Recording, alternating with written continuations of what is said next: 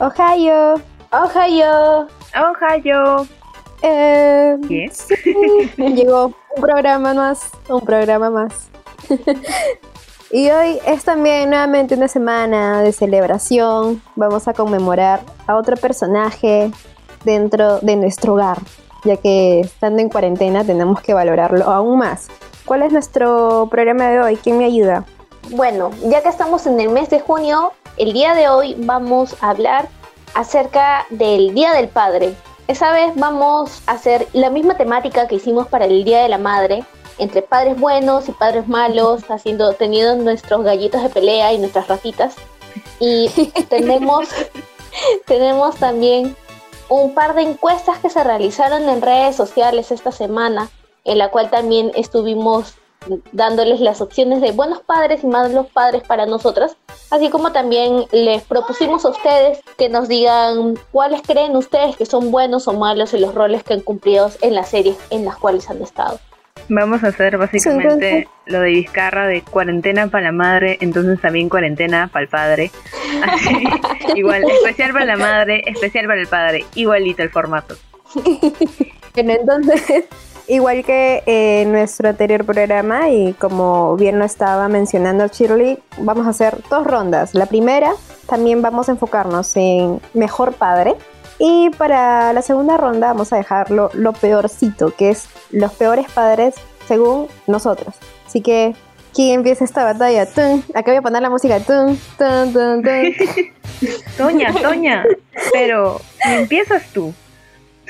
¿Verdad? Toña, ingresa al ring. Ingresa al ring, Toña. Y en esta esquina tenemos. A ver. ya. A ver. Aquí tengo mi propuesta como mejor padre. Y bueno, la verdad, voy a traerles un padre de un anime que no habíamos mencionado antes. Este es un anime nuevo en el programa, no lo había recomendado anteriormente. Y es porque también este anime yo lo, yo lo he descubierto hace poco. Y me refiero al anime Clanat. Yo tenía como elección a mejor padre a otro, pero como estos últimos capítulos me estuvieron ganando por puesta de manos, muchas opciones y rayos me quedé, me quedé sin propuesta como mejor padre. Y bueno, haciendo una investigación ya me decidí por el anime Clanat y descubrí un buen rol como padre, un buen rol paternal. Y me refiero a Akio Furukawa. Antes de todo, voy a darles una sinopsis de lo que es Clanat, porque al ver ese anime descubrí que en realidad tiene un montón de material, pero voy a darles una sinopsis de, de lo que es la primera parte. Primero, Clanat es la adaptación al anime de la novela visual desarrollada por Ki para PC. Es un juego Posteriormente fue adaptado a una serie de cuatro mangas, una película animada por Toei Animation, un anime de dos temporadas que incluye dos ovas animadas por Kyoto Animation, dos CD drama y una novela ligera. Tiene harto material. Jeje. Ah. ah, como yo cuando tuve que leerme todo eso por el Yosuke. Sí. Yo estaba viendo el, anime y después de descubrir todo el material que tenía, la verdad es que lo sentí un poquito pesado, pero después al verlo me sentí tan triste y feliz. es una mezcla de sensaciones, y luego les voy, a, les voy a explicar. A ver, voy a enfocarme en el anime porque el manga en realidad no me lo he leído, no he tenido tiempo y, y siempre disfruto ver primero el anime y luego pasarme al manga porque si leo el manga primero ya me sé toda la historia y en la adaptación al anime como que ya pierdo ese feeling. A ver, la serie anime relata la historia de Tomoya Okazaki, un estudiante de tercero de secundaria desmotivado que encuentra la vida aburrida y cree que nunca será nada, nada ni nadie. A él desgraciadamente no le sonríe la suerte ya que su madre murió cuando él era joven, quedando solo con su padre quien al verse afectado por la trágica pérdida acaba hundido en el juego y en el alcohol. Un día, como cualquiera, mientras Tomoya caminaba hacia la escuela, conoce a Nagisa Furukawa, una joven un tanto particular que poco a poco cambiará su forma de ver el mundo. Es a partir de este encuentro que la vida de Tomoya empieza a ascender de forma positiva, ya que tras ambos reconocerse como amigos, empiezan a entablar un lazo que se fortalece al cumplir el sueño de Nagisa, que era revivir el club de teatro de la escuela. Tomoya decide ayudarla a lograr este objetivo junto con la ayuda de cuatro chicas, cuatro amigas, quienes son Kyo Fujibayashi y Ryo Fujibayashi, ambas son hermanas. Kotomi Ishinose y Tomoyo Sakagami. Estas cuatro chicas son personajes principales, por así decirlo, que se van sumando en esta historia. A medida que Tomoya pasa más tiempo con las chicas, aprende más sobre ellas y sobre sus problemas, porque cada una carga con un problema interno. Mientras intenta ayudar a cada una de ellas a superar sus propios problemas, comienza a darse cuenta de que la vida no es como él alguna vez lo pensó y empieza a descubrir nuevas facetas que también él no conocía sobre él mismo. Y bueno, esta es básicamente la sinopsis de la primera temporada, porque como bien lo mencioné en la presentación, este anime cuenta con dos temporadas. La primera temporada es Clanat, que es 23 capítulos y un OVA.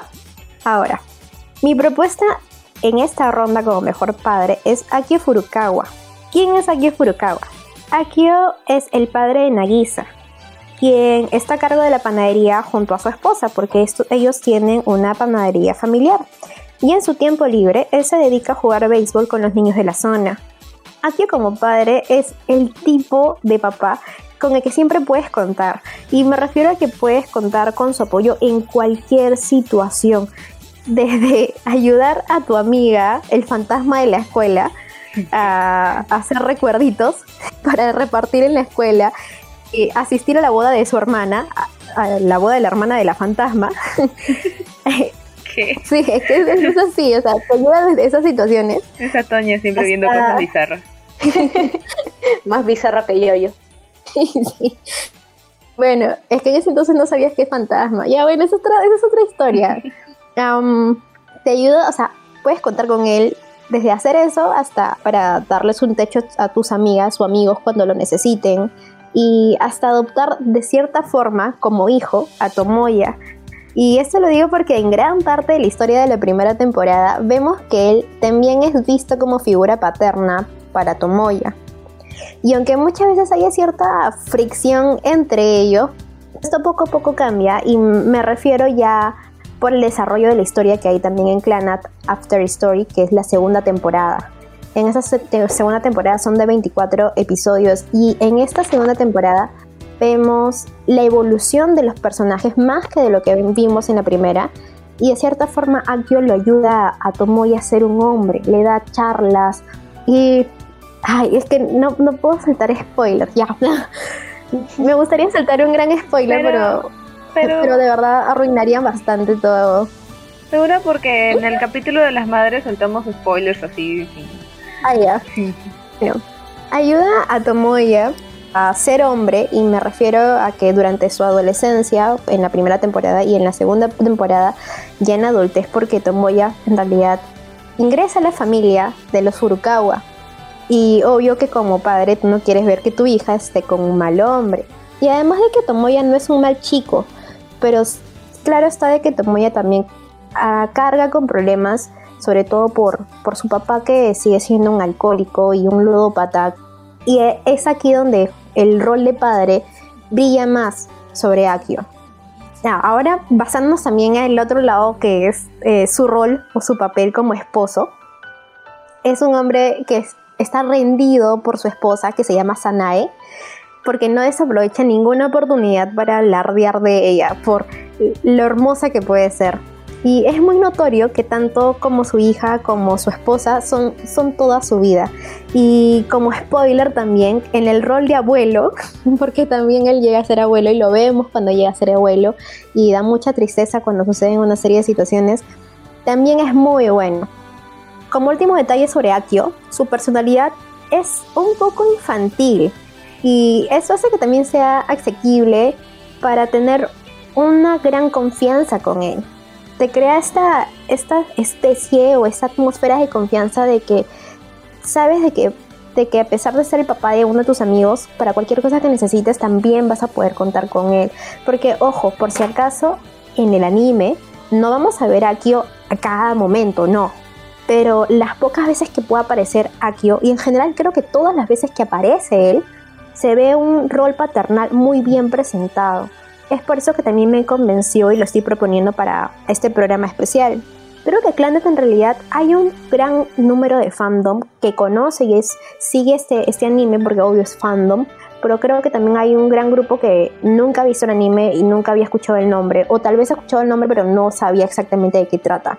En realidad Planet te balancea muy bien lo que es historias o recuentos de vida, eh, drama, comicidad, y a pesar de que en un momento uno puede sentir de que el ritmo de la narrativa es un poco lento, sí, pero en la segunda temporada te quedas boquiabierto porque la segunda temporada es la que recibió mejores críticas. En Miami List creo que tiene un puntaje de 8.9. Ah, y en porcentaje también de, recibimiento tiene como que un 94% de la audiencia ha votado de manera positiva por este anime.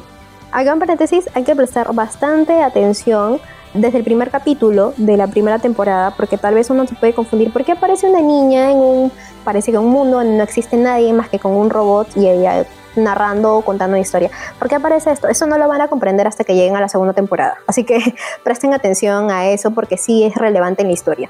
Y ahí cierro paréntesis.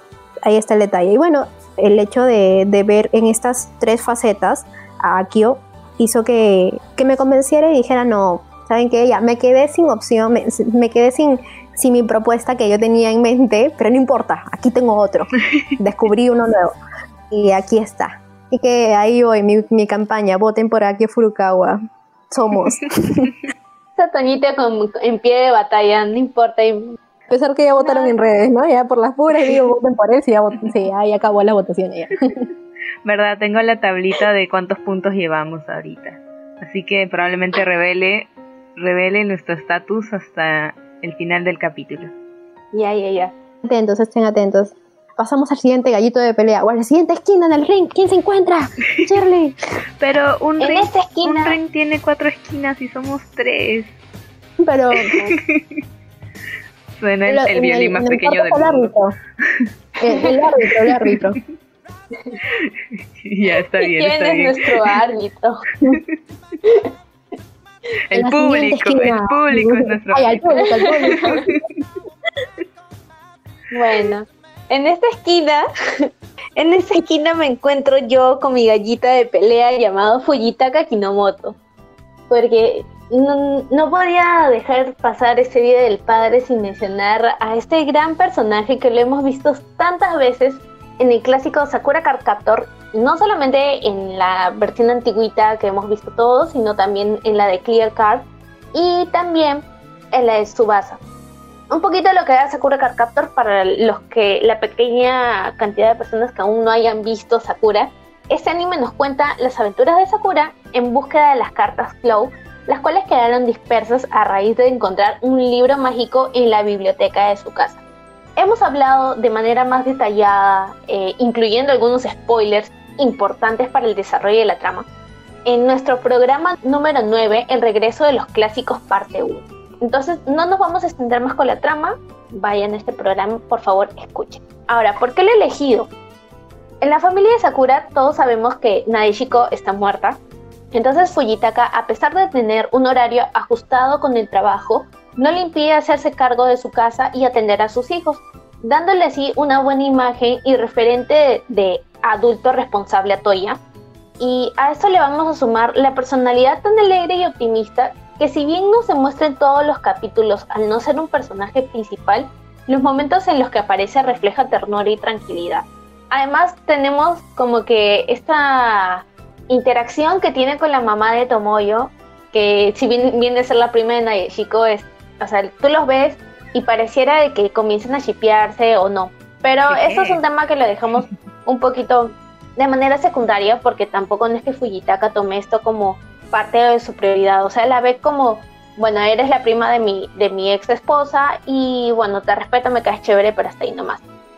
Luego de eso, esta misma esencia la vamos a ver reflejada en el anime Tsubasa Reservoir, del cual hablamos en el programa anterior, en la cual Fujitaka ya viene a ser el padre adoptivo de Shaoran, ya que a pesar de que no tiene ningún inconveniente contratarlo como un hijo suyo y tomarlo como su aprendiz, de trabajo, porque Shaoran llega a ser un arqueólogo gracias al trabajo de Fujitaka. Pero, o sea, hay una pequeña diferencia entre estos dos papeles que cumplen estas dos series. En la primera, si bien lo vemos como que un padre tranquilo, abnegado por sus hijos, en su Subasa, lo vemos también con este papel, con un agregado más, que es estar un poquito más detrás de Shaoran, porque al momento de que él lo adopta, lo ve como un, chico muy callado, muy tímido, temeroso. Entonces él lo que hace es guiarlo, guiarlo para que pueda soltarse, para que pueda ir formando su personalidad y se pueda ir abriendo camino a todo lo que le venía más adelante. Lamentablemente en Tsubasa si ya no tenemos una, un mayor desenvolvimiento de su papel porque ya lo vemos solamente en recuerdos entonces, tal vez podemos asumir que está muerto, no, nunca lo aclaran. Entonces, ese es mi gallito, este, esta es mi propuesta. Yo creo que no podemos hablar mucho más de Fujitaka porque tenemos muy presente la personalidad de él y cómo ha sido en todos los capítulos que le hemos en realidad, creo que la gente solamente se ha quedado con la imagen que tienen de Fujitaka en el anime, pero creo que si leyeran el manga, por ejemplo, yo, gracias a ti, ya me leí el manga, me dan más puntos para creer el super papel paternal que tiene Fujitaka, porque también es la crianza que le ha dado sus dos hijos. Vamos a, Sakura, que es una niña, pero que desde siendo tan pequeñita, ella se encargaba de la casa, se encargaba del hogar junto a su hermano, o sea, podían organizar muy bien las labores, pero se quedaba sola y podía hacer la limpieza, podía hacer la cena, y como padre tenía la confianza plena en, ellos. Y creo que eso también habla mucho de lo que él como papá ha sabido inculcar en sus hijos. Claro, además en la parte de Clear Car ya lo vemos un poquito más intuitivo y más receptivo también a lo que le pasa a Sakura. O sea, eso ya, ya nos da referencias al manga Ahora, si quieren saber la referencia, como les he dicho, vayan al capítulo número 9 para que puedan entender cuál es esa, esa, pequeña, esa pequeña influencia a la cual me refiero. Entonces, eh, esto lo Estoy literalmente esperando que termine la cuarentena para buscarme una bonita edición y empezármelo a comprar porque Sakura sí es uno de los mangas que me tengo que comprar sí o sí para tenerlo ahí lindo en mi repisa. Mm.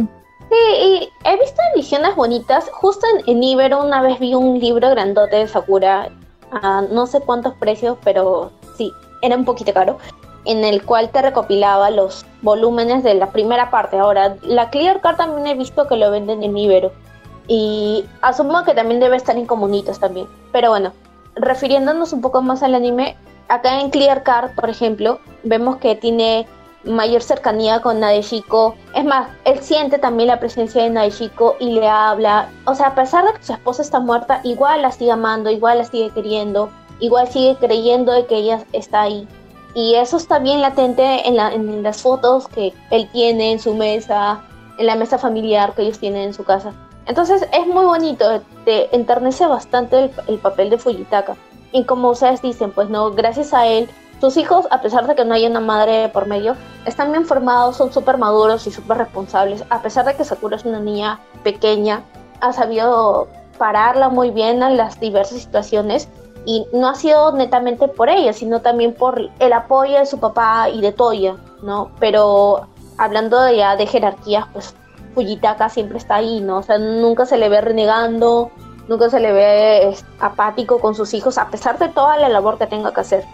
Así que eso me gusta bastante de Fujitaka.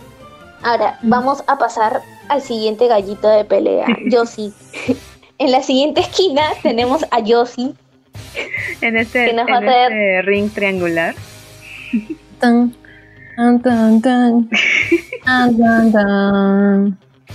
a ver, yo voy a traer, ay, qué emoción. Ya tengo literalmente aquí un largo discurso de, de por qué mi amor a este hombre. Así que, así que empezaré a leerlo. Primero que todo decir que el anime al que pertenece es Doctor Stone. Y si no se han visto Doctor Stone, pues así como una sinopsis recontra resumida es...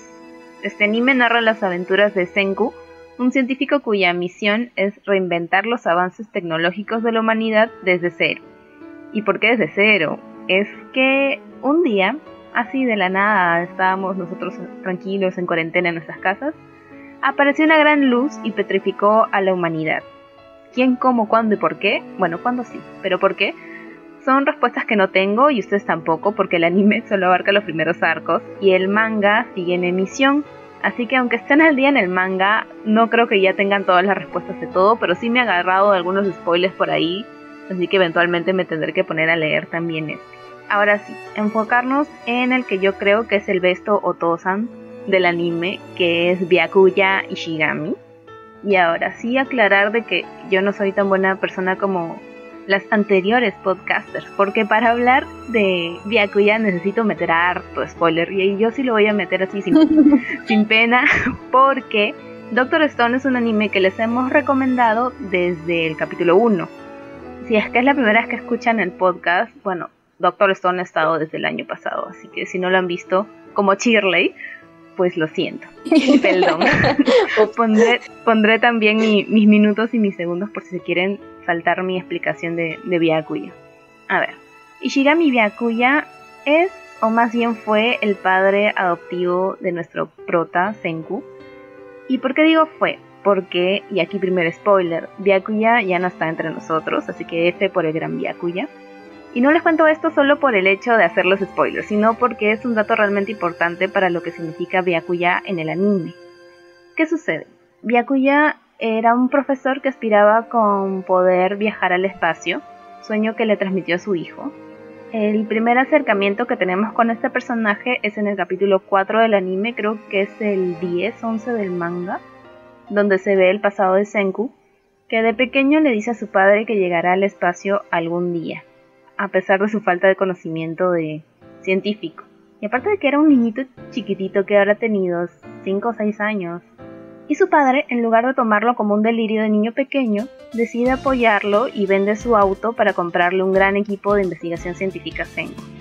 Luego de esto no volvemos a saber de Byakuya hasta capítulos más tarde, pero ya te deja una primera impresión del personaje y una idea que va a ser muy importante para la trama, que es que él realmente cree en su hijo y su capacidad de lograr sus sueños.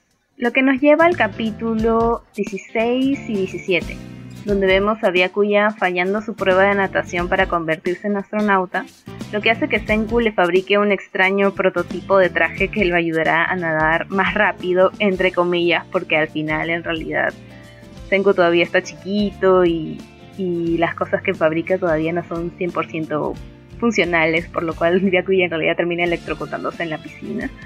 Pero este traje lo que sí logra es motivar más a Byakuya, porque él no quiere que el esfuerzo de su hijo sea en vano, quiere lograrlo por él y por sí mismo. Y al final lo consigue. Así que cinco años pasan y Byakuya finalmente viaja al espacio. Pero antes de partir agarra el micro de reportero y le dice a Senku que cuando regrese le va a traer muchos regalos científicos luego ya pues se va al aborda la Estación Espacial Internacional, donde conoce un grupo de gente muy curiosa, donde todo iba muy bien hasta que un día ve una enorme luz en la Tierra y entonces empiezan a buscar las redes sociales de qué está pasando, porque esa luz, qué cosa está haciendo con la humanidad. Ven las redes sociales, todo está, todo está en silencio, no hay ningún tweet, no hay ningún post, no hay nada y entonces deciden ver las cámaras de seguridad y ahí se topan con la realidad de que en la Tierra todos se han convertido en piedra, lo cual los convierte automáticamente en los últimos sobrevivientes de la humanidad. Y aquí voy a hacer un paréntesis, porque existe un spin-off que de hecho se llama Doctor Stone Reboot Byakuya, escrito e ilustrado por Boichi, que es el ilustrador de, del manga Doctor Stone, que de hecho ahora tiene un canal de YouTube donde sube se sube ilustrando en vivo, contestando preguntas, que me parece muy, muy bacán. Bien, bien buen cuate el Boichi. En este spin-off vemos un poco más de lo que sucedía en la Estación Espacial Internacional y se los súper recomiendo porque van a conocer al poderosísimo Rey, un robot que fue programado por Byakuya para nunca rendirse. Y aquí inserte lágrimas porque terminé llorando con ese bendito spin-off. Son solo nueve capítulos, si no me equivoco, y está en Manga Plus pero solo está en inglés. Lo que sí recomiendo para leer este spin-off es tener más o menos un nivel intermedio de inglés, porque si bien no tiene una gramática muy complicada porque es un shonen, en el tema del vocabulario ahí sí puede que no entiendas algunas cosas, o simplemente buscarlo en Google donde todo se encuentra, por si no lo quieren leer en inglés legalmente. Pero bueno, este spin-off sí los, los, va a hacer llorar. Y una de las cosas que se me quedó de ese spin-off que hizo que reafirme mi idea de por qué Byakuya es el mejor padre del anime es que en un momento ellos están tratando de decidir a qué lugar volver a la Tierra, en dónde aterrizar, por así decirlo. Ellos hablan de recursos científicos, en dónde están las mejores plantas, en dónde aterrizar, posibles lugares en dónde aterrizar para que ellos tengan todos los recursos para tratar de ayudar a la humanidad de alguna forma. Entonces Byakuya dice que tienen que ir a Japón, porque su mejor recurso científico para salvar la humanidad es Sengu, y que no importa lo riesgoso que sea, él se ofrece para ser el primero en intentar aterrizar en la Tierra, porque ahorita la Tierra está en silencio, no hay absolutamente nadie que les pueda ayudar. Entonces, después de un rato, se da una conversación entre él y Lilian, y le dice que hará lo que sea y moverá cielo y tierra para encontrar a su hijo y despetrificarlo para que juntos puedan salvar a la humanidad. Yo ya estaba llorando, ya obviamente. Pero luego agrega de que eso de salvar a la humanidad es solo una excusa porque lo que él en realidad quiere es ver a su hijo una vez más y lo quiere tanto que moriría por eso. Y ya yo estaba en oh, lágrimas, obviamente. Y el dibujo de Boichi ahí es muy bonito porque se da como que un primer plano al rostro de, de y a sus ojos mirando fijamente la tierra y sus ojos son tan expresivos que me parece increíble que se haya podido transmitir ese sentimiento por, por un dibujo. Sumándole al hecho de que en el momento en que Boichi estaba publicando este, este reboot, se seguía publicando Doctor Stone, entonces tenía que dibujar dos capítulos a la semana. Por eso me parece un puntazo para él y por eso también me he considerado comprar el manga de Doctor Stone. Bueno, leérmelo primero. O no lo sé, creo que voy a comprarlo o no, porque al final me voy a quedar en la ruina con tanto manga que voy que quiero comprar, así que pues lo pensaré. Pero sí lo tenía considerado. Bueno, volviendo al anime y ya para terminar, tiempo después de que ellos aterrizaran en la Tierra y formaran una pequeña aldea, Byakuya inventa las 100 historias sobre la humanidad para que los niños la vayan contando de generación en generación.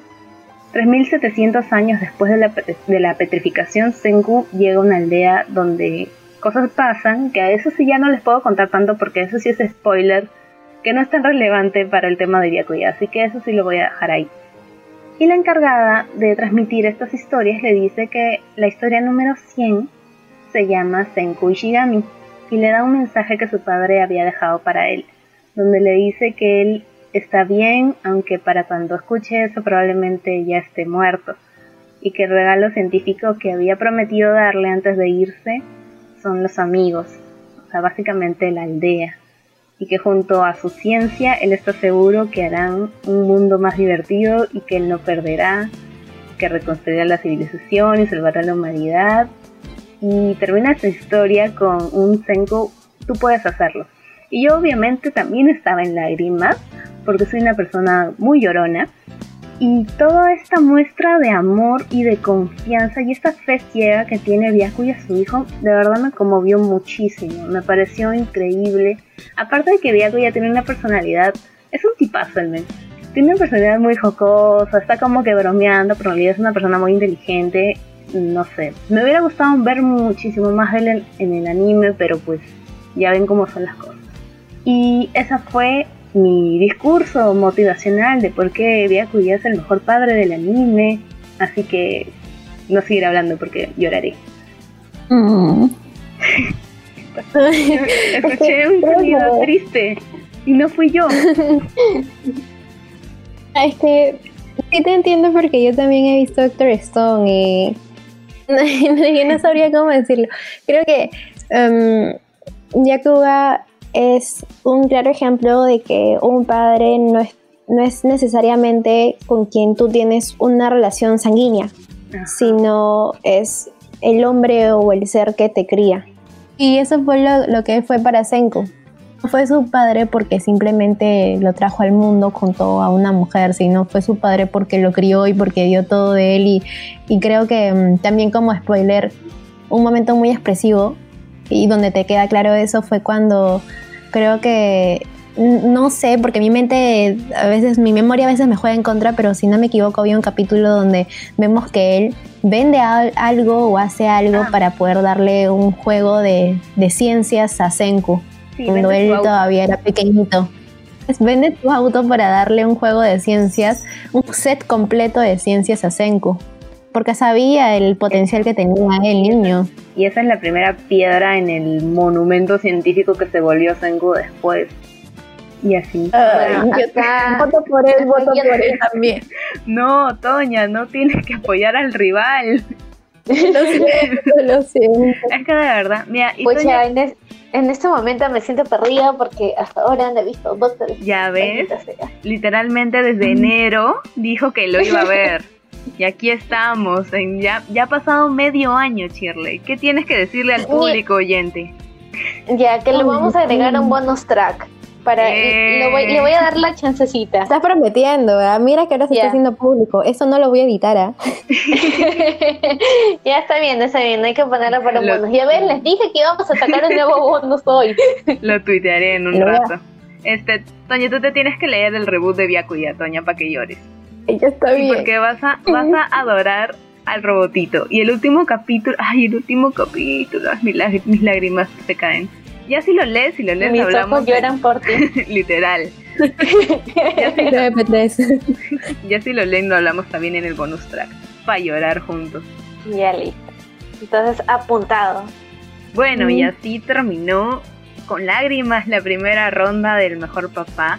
Prometo que la de peor padre no, no van a ver lágrimas de mi parte porque pues no es un ser asqueroso que lo odio, que ya lo hablaré en su momento. Pero si no... Yo creo que lloré, lloré por lo que hizo. sí, pero no... no ya. Al mío simplemente lo odio. Al mío simplemente lo odio. Lo odio y punto. ya, ya, vamos, espera, eso hay que guardarlo para después, hay que guardarlo para después. ya, entonces, si no hubieran elegido a su, a su opción, ¿a quiénes más tenían de backup? Así como Toña que le robamos la opción. ¿Tenían ustedes alguna de backup? Mira, yo tengo dos. Tengo primero a Ishin Kurosaki, el papá de Ichigo en Bleach. Este anime de Bleach es, es un anime del cual no hemos comentado, pero ya es súper, súper, súper conocido. No voy a entrar en sinopsis de anime, sino voy a hablar en cuanto al desarrollo del personaje, ya que, bueno, en el caso de Ishin, es más o menos parecido a Fujitaka. O sea, su esposa está muerta y él asume el rol de padre y madre.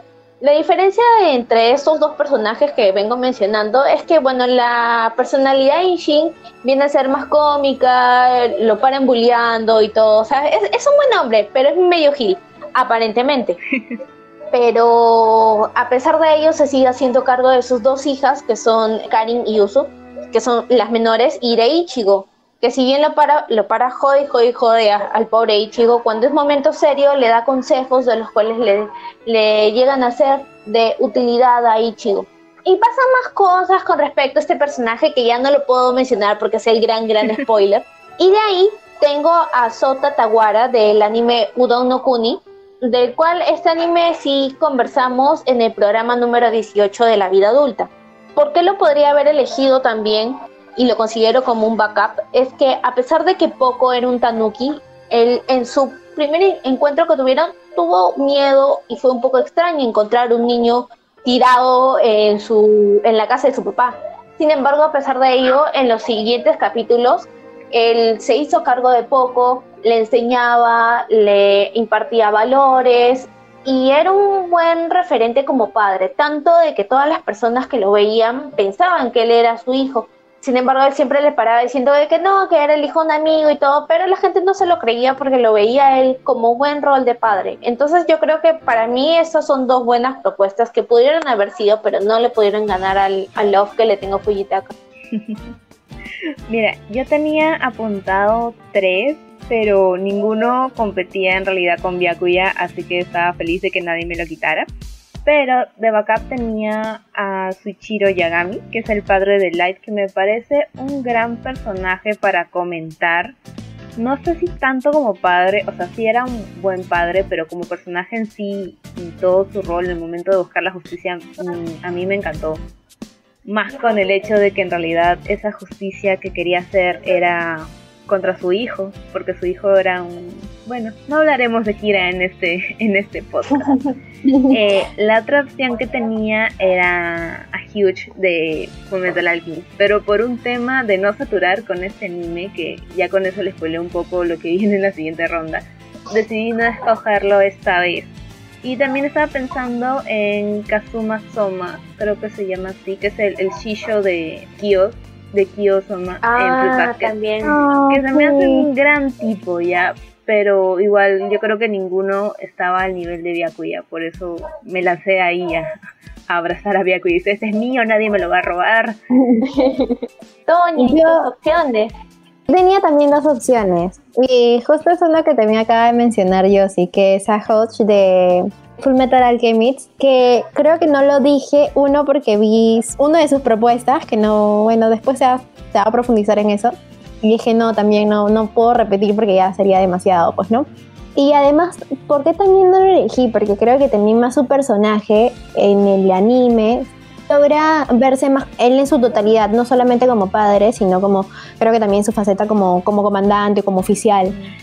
Pero sí están en las pequeñas partes donde él, luce todo, las fotos de su hija, Alicia, todo enorgullecido de que mira mi hijita. Dedicando sus conversaciones por teléfono, hablando de lo hermosa que puede ser su esposa y lo, lo bella que es su hija. ya eso me enternecía un montón.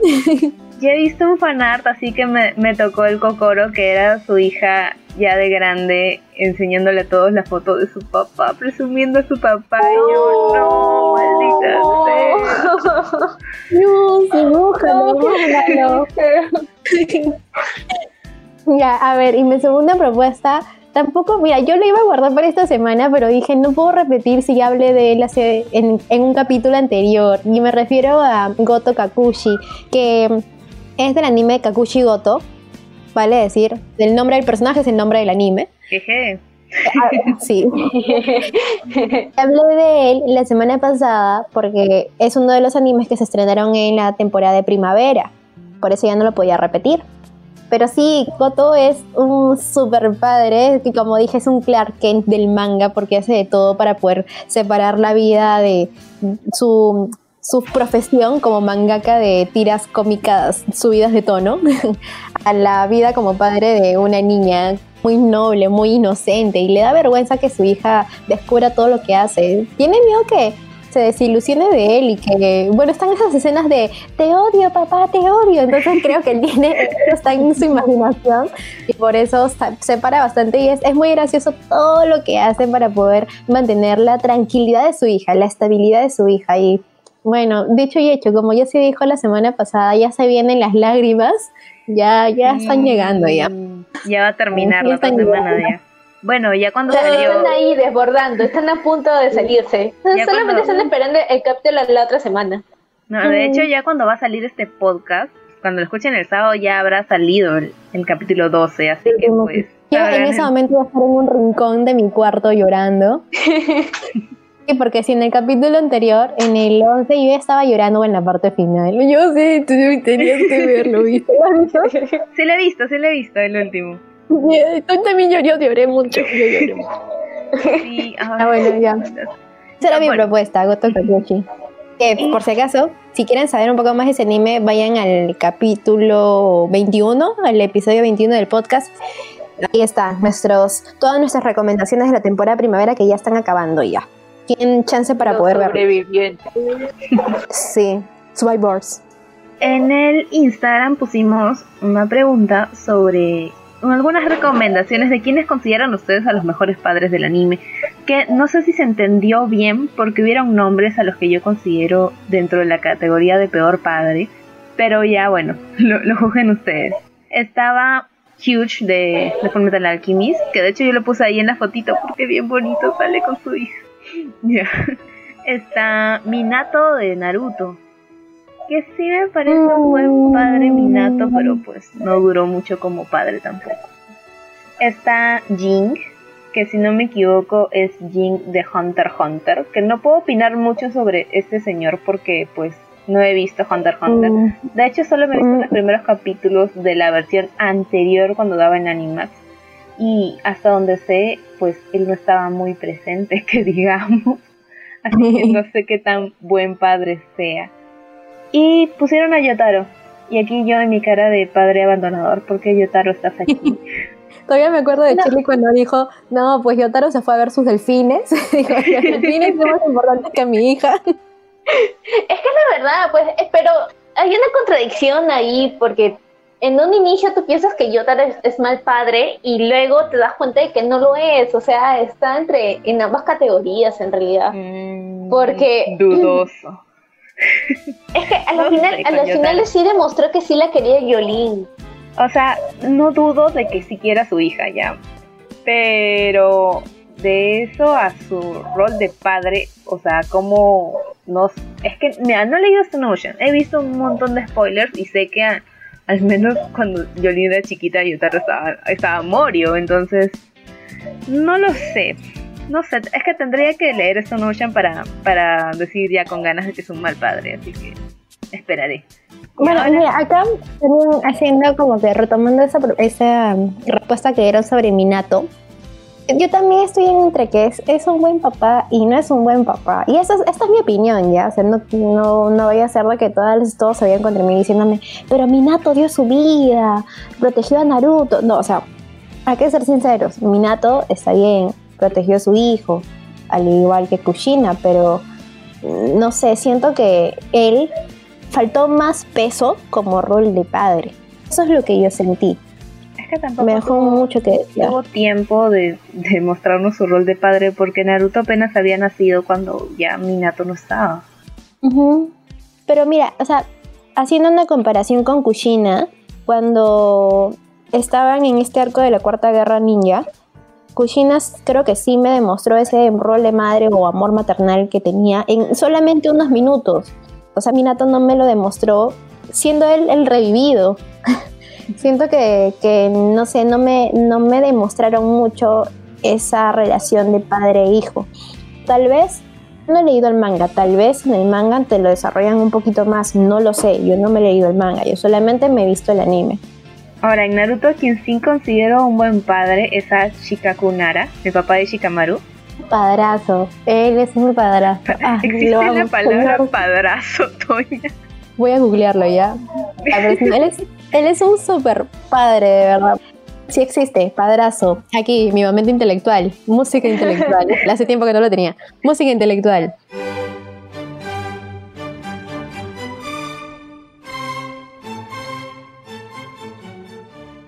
Padrazo, nombre masculino. Padre que muestra mucho cariño y ternura por su hijo y que se preocupa mucho y gustosamente por todos los aspectos de su evolución y su desarrollo físico, emocional, educativo, etc. Ánimo, padrón. Ah. Muchas gracias por ese momento, Toña. De verdad, nunca sabe más aprender algo en un día. Entonces, ahora anunciamos al padrazo ganador de esta categoría. que, como siempre, Twitter e Instagram tienen opiniones diferentes. Así que hay dos ganadores esta vez. En Twitter ganó Fujitaka Kinomoto. Aplausos protocolares. en Instagram ganó Byakuya Ishigami. Eh, y de hecho estaba viendo las votaciones y las dos que tenía Byakuya ya las tenía ganadas, pero la tercera en la que estaba peleando Fujitaka con Akio estaban en 50-50 y dije, ¿qué? ¿Cómo es, ¿Cómo es posible que estén en 50-50? Y al final creo que por un voto ganó uno. Pero bueno, no importa, al final ganó Byakuya, jeje. Así que sumaré un punto. Y le sumaré Gracias, un Ahora sí, pasemos al otro lado de la moneda. Los peores padres de la niña. Toña empieza lanzando tu ah. ratita. Acá está mi ratita de pelea. ratita. Ya. Acá les voy a traer un personaje que es, es muy conocido, porque también es de un anime súper, súper, súper conocido. A ver, el personaje es Rafa, de Naruto. Naruto es un anime que tiene muchísimos años y que claramente es un referente también eh, para todos. Por ende es muy muy conocido. Pero para estas personas que quizás están entrando recién al manga. Yo, por ejemplo, no me he leído en el manga, solamente me he visto el anime. me he visto tres veces el anime. no como Shirley que hasta ahora, porque tampoco Pero es que Naruto. En mi defensa estoy leyendo el manga de Naruto. Ah, recién. es un gran avance. Es un gran avance. de manera legal. Voy a saltar entonces algunos spoilers ya. porque tengo que explicar por qué es un mal padre. Bueno, sí. Para esa gente que aún no se anima por ver Naruto porque quizás creen que es mucho, porque lo ven tedioso, bueno, les voy a dar una pequeña explicación de lo que es Naruto. Bueno, Naruto remontándonos es un manga escrita e ilustrada por Masashi Kishimoto del 99 que cuenta con 72 volúmenes. Posteriormente fue adaptado como serie anime en el 2002 por el estudio Pierrot. Consta de dos partes. Primero, Naruto, como lo conocemos, con 220 capítulos. Y luego está Naruto Shippuden con 500 capítulos, para redondear. Ahora sí, una sinopsis súper breve gracias a MyAnimeList, porque si no, no había podido resumir todo lo que es Naruto. Acá voy a hablar de, Naruto, la primera parte. ¿Por qué? Porque el raza lo vemos en Naruto, o al menos la parte negativa de raza lo vemos en Naruto. A ver, Momentos antes del nacimiento de Naruto Uzumaki, un gran demonio conocido como Kyubi, el zorro de nueve colas, atacó a Konoha y causó estragos. Para poner fin al alboroto de Kyubi, el líder de la aldea, es decir, el Hokage, y para ese entonces el cuarto Hokage, sacrificó su vida y selló a la monstruosa bestia dentro del recién nacido Naruto. Ahora, Naruto es un ninja hiperactivo y tonto que todavía vive en Konoha, rehuido por el Kyubi dentro de él, Naruto lucha por encontrar su lugar en la aldea, mientras que su ardiente deseo de convertirse en Hokage lo lleva no solo a grandes amigos nuevos, sino también a algunos enemigos mortales. Esa es una pequeña sinopsis súper breve gracias a Mayani Medist. Ahora, ¿por qué yo propongo a Raza como un mal padre? Ya muchos deben saberlo, pero para quienes no lo saben también voy a explicar un poquito algunos motivos de por qué. Primero, ¿Quién es Raza? Raza fue el cuarto Kazekage, o conocido allí en esas tierras de la arena como Yondaime, además de ser el padre de Temari, Gara y Kankuro, y el marido, bueno, su esposa fue Karura. En Naruto Shippuden fue revivido por Kabuto para combatir en la Cuarta Guerra Mundial Ninja o Mundial Shinobi.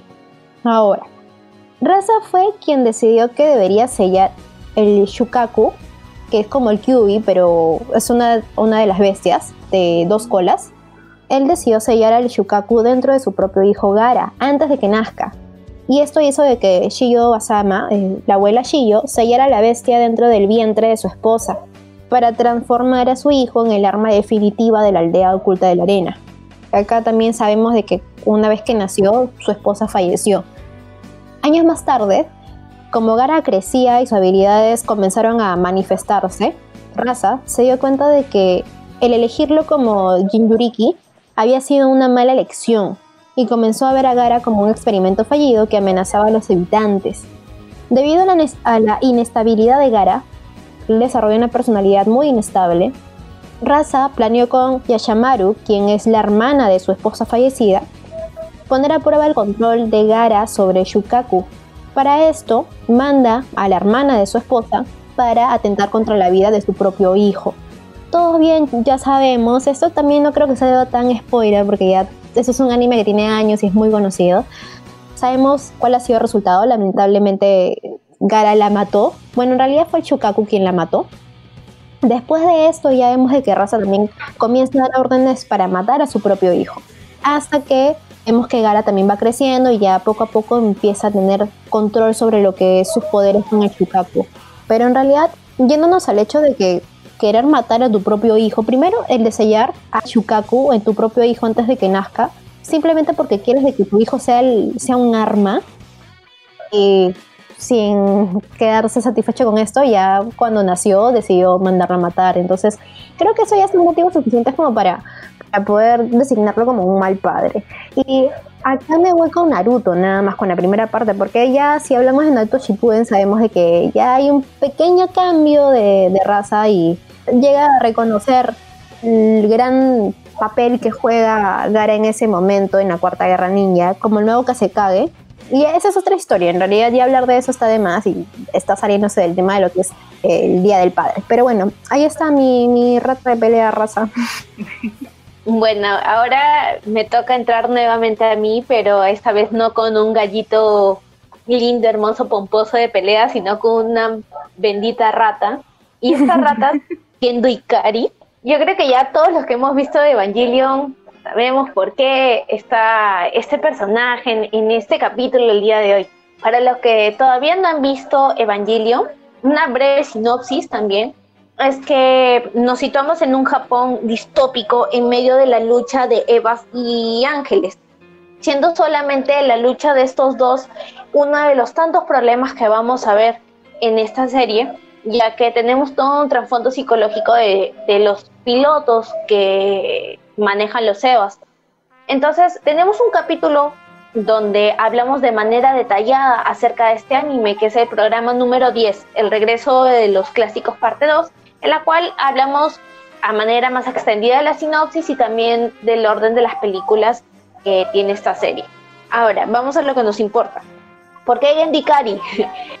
bueno, para empezar, ese señor terminó abandonando a su hijo cuando era un menor de edad, dejándolo llorando. Entonces no le importó nada, no le importó los sentimientos de su hijo y puso sus propios beneficios y las cosas que él tenía en mente sobre la familia que él tenía y que había formado con Yui, que por cierto recordamos de que su esposa está muerta.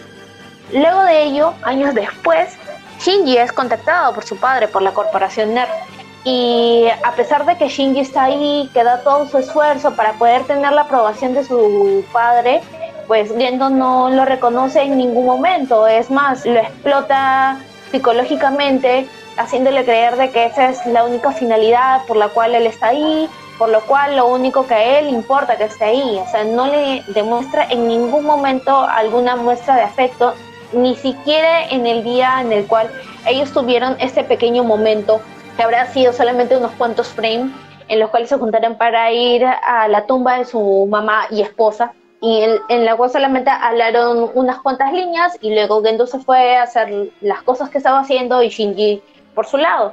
Entonces, Shinji se acostumbra en cierto modo a la indiferencia de su padre, sin embargo, esto llega a ser la punta del iceberg del cual él tiene todo este problema y trastorno psicológico a lo largo de la de la serie. Es más, en ese punto en el cual vemos al cuarto niño, que era el amigo de Shinji, y a pesar de todas las súplicas que él había tenido con respecto a su padre para que lo deje ir al chico, porque sabía que estaba en un ángel disfrazado de Eva, entonces él no le hizo caso, se puso rebelde, Shinji, tuvieron este pequeño roce, y a pesar de ello, Gendo no le comprendió por ningún lado.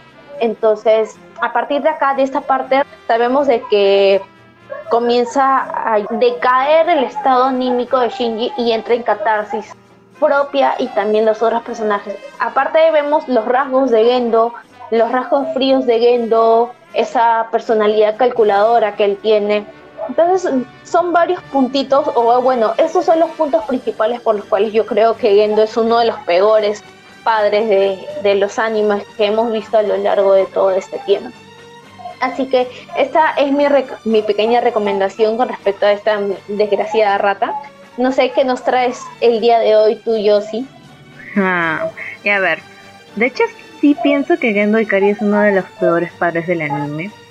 Que también lo estaba pensando, pero llegó el nombre de este señor a mi cabeza. Y dije, no, esta maldita rata tengo que, tengo que traerla en este especial y es Show Talker de Full Metal Alchemist. Así como lo dije hace un rato, la razón por la que no hablé de Huge y creo que también por la que Toña no habló de, Huge es porque ya íbamos a tocar Full Metal Alchemist en este punto. Y bueno, me toca hablar de este asqueroso ser humano, porque no solo es uno de los peores padres del anime, sino también una de las peores escorias que ha podido crear esta industria.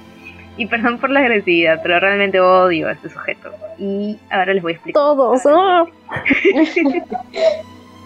Aunque creo que no necesitan mucha explicación para quienes hayan visto ya el anime, pero contextualizando para los que no, Shoutoker era conocido como el alquimista helador de vida. un alquimista estatal que consiguió este gran título al lograr una quimera capaz de entender el lenguaje humano. Mis queridos hermanos Elric dan con él por recomendación de Roy Mustang y empiezan a frecuentarlo para estudiar en su amplia biblioteca y prepararse para el examen de licencia del alquimista estatal. Aquí se encariñan con la pequeña niña, que es un rayito de sol, es un amor esa, esa niñita, que es la hija de Tucker, y con Alexander, que es su perrito.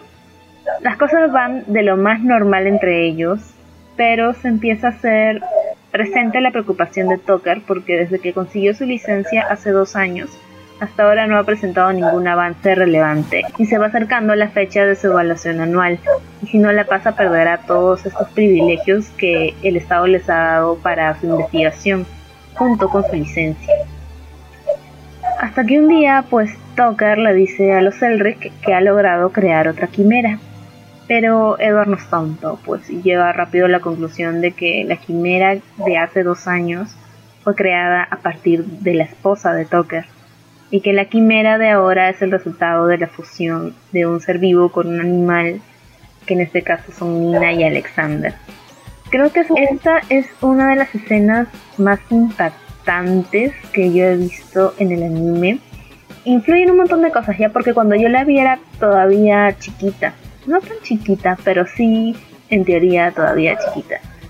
Y la primera vez que lo vi odié a este hombre con todo mi corazón. Y no solo por lo que le había hecho a la niña, porque por sí Nina no es que hayamos convivido mucho con ella. Sí convivimos un poco más en la serie del 2003 que en la de Brotherhood.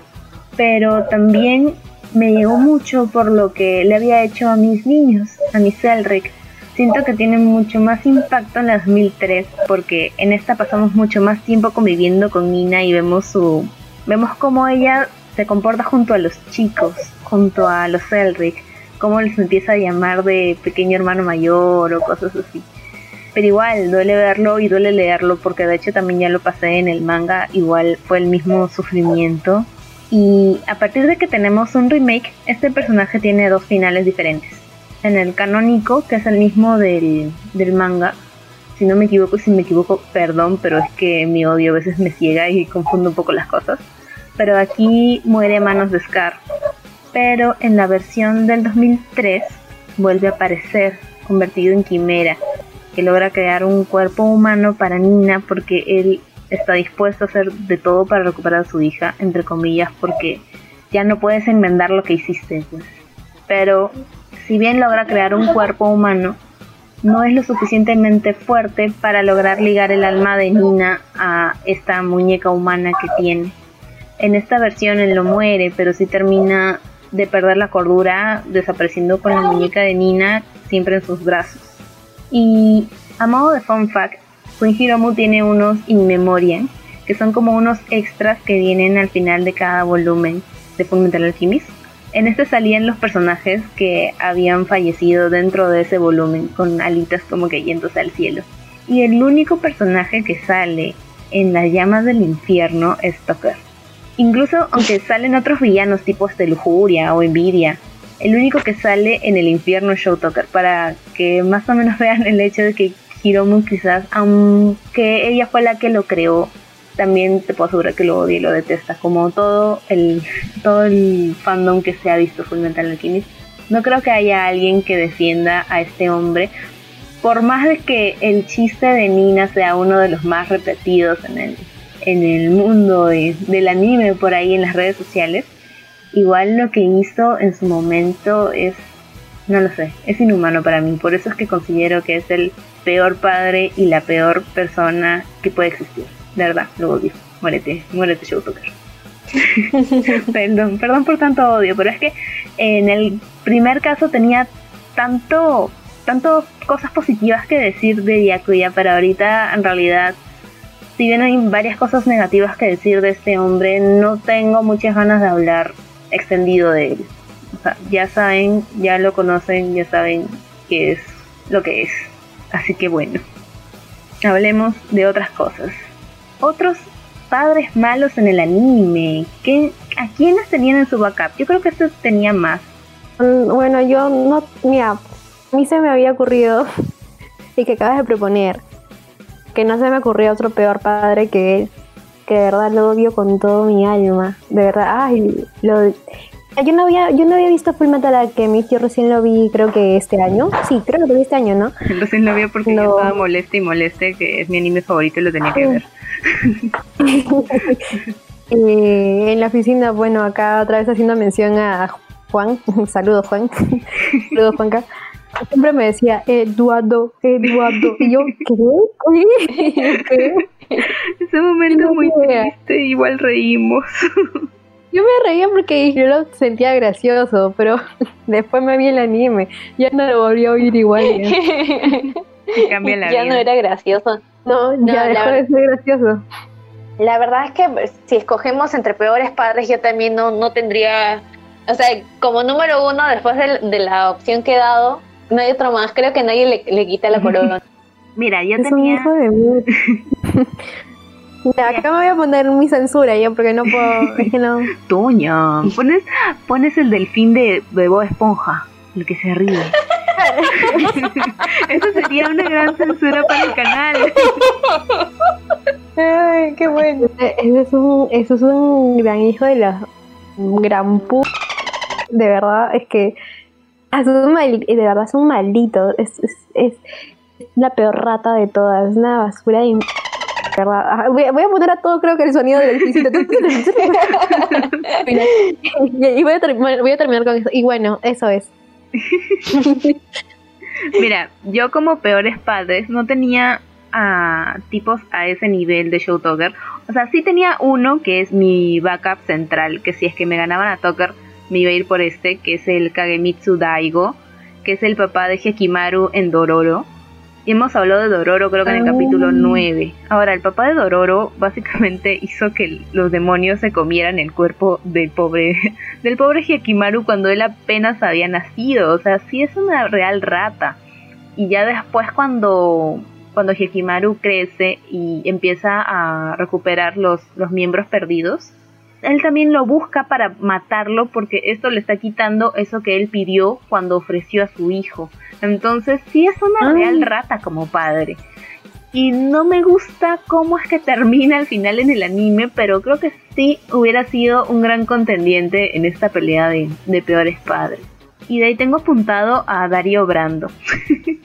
porque yo, yo. Igual Darío, Darío no sé, ah, me da cólera. Me da cólera, pero no llego a odiarlo tanto porque creo que no salió lo suficiente como para odiarlo tanto. Y no lo odio, pero este tercer sujeto que voy a mencionar, no lo odio como personaje, pero sí creo que es un mal padre, que es bien Masaotome, el papá de Ranma. Que no voy a hablar, no voy a hablar de él porque me estresa, pero no me cae, lo peor de todo es que no me cae mal, eso es lo, lo peor de todo. Por eso no podría. Cae pesado, cae pesado, ¿no? sí, pero no lo odio, no podría odiarlo, así que no tengo una propuesta más con respecto a padres malos. Tengo a Umataro Tenma de Astro Boy. De Umataro hablamos un poquito este, en cuanto a sinopsis de Atom the Beginning, en la cual hablamos de Umataro, pero en sus tiempos jóvenes. La sinopsis de este anime está dentro de nuestro programa del regreso de los clásicos parte 1.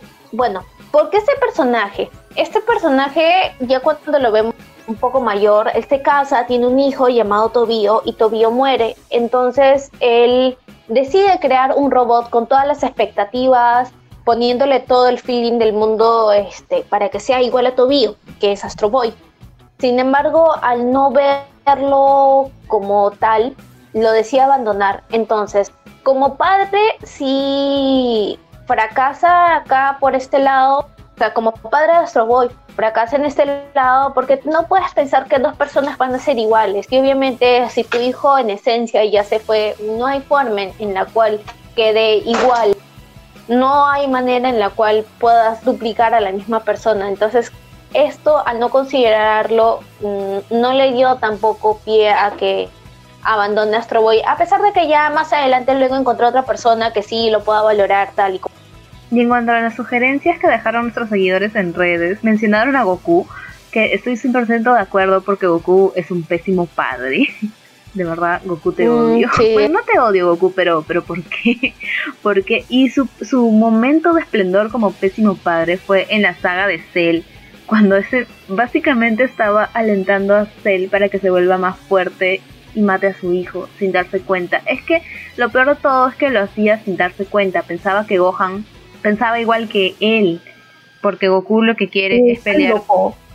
Goku lo que quiere es pelear con la gente, con la gente más fuerte. Entonces pensaba que Gohan también pensaba lo mismo, pero Gohan en realidad solo quería matar al tipo para que dejara de, de amenazar a la Tierra. Entonces es cuando ahí Piccolo va y le grita.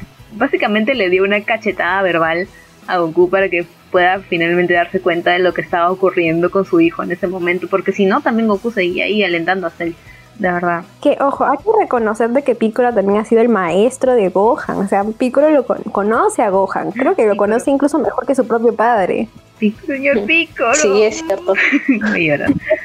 Qué gran personaje. Como ves tu padre, puedo nominar al señor Piccolo como ves tu niñero y como ves tu abuelo también para pan. todo era el, todo era el señor Piccolo. Gracias por existir, señor Piccolo. Por favor, nunca muera. O sea, dependiendo mm. de qué tan de qué serie estás viendo, probablemente ya esté muerto, probablemente no. pero, pero bueno. Ah, y también mencionaron a Jing, que ahora sí me cuadra más en esta categoría de peor padre que, que en la anterior. Y para anunciar a los ganadores, este ya no sería un padrazo, ¿qué sería? Un antipadrazo. Yo no encuentro la palabra, lo siento, ahí llegó mi intelectualidad.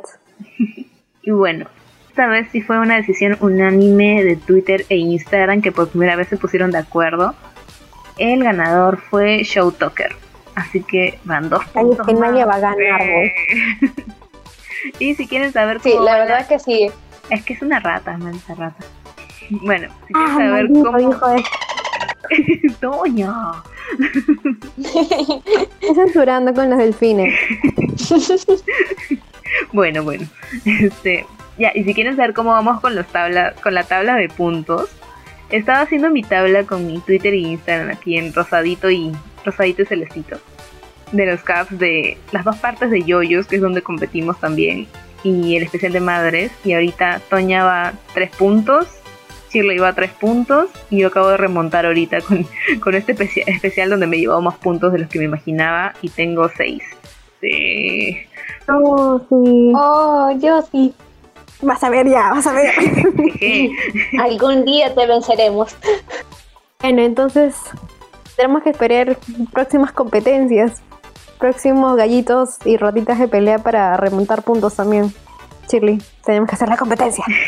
Sí, de hecho que sí. Lo que pasa es que, ¿se acuerdan de ese Ay, había una página en la cual habíamos puesto qué tan otaco eres y yo sí salió ganando porque era más máster en otaco y nosotros éramos como que ay, no me acuerdo cómo eran las, Estábamos en categorías. Estábamos en maestro otaco y yo sí creo que era era uno más, pero no me acuerdo. Ajá, era uno más. Era, pero era pro de pro, pues. Entonces nosotros estábamos todavía en ese camino. ya, algo así, por eso también nos sigue ganando las encuestas. Pero algún día, algún día. Algún día. Vas a ver, yo sí vas a ver. bueno, entonces culminamos el programa de hoy, nuestro especial por el Día del Padre, con los mejores y los peores padres. Y bueno, todos hemos coincidido en cuál era el peor padre de todos. Ya, no voy a decir más. ya. Así que nada más queda recordarles nos pueden escuchar a través de Spotify, Evox, Apple Podcasts, Google Podcasts y Anchor. Y bueno, encontrarnos en nuestras redes, en las cuales estamos. Estamos en Instagram como abas.podcast. En Twitter como arroba abaspodcast en YouTube como Abbas Podcast, donde además del bonus track de Devilman, que esperamos que ya lo hayan escuchado, tenemos también nuestras primeras impresiones del tráiler de Shingeki, fangirleando un montón con esa bella pieza de tráiler que salió. Y no olviden que también hemos aperturado nuestra cuenta de Facebook. Nos pueden seguir en Facebook también como Abbas Podcast. Allí también estaremos comunicando novedades, noticias con respecto a lo que es noticias en general sobre lo que es series, animes, mangas y demás. Si no tienen cuenta en Twitter, pueden seguirnos a través de Facebook también para estar ahí informados. Así que ya nos estaremos encontrando en un próximo capítulo. Sayonara. Sayonara. Sayonara.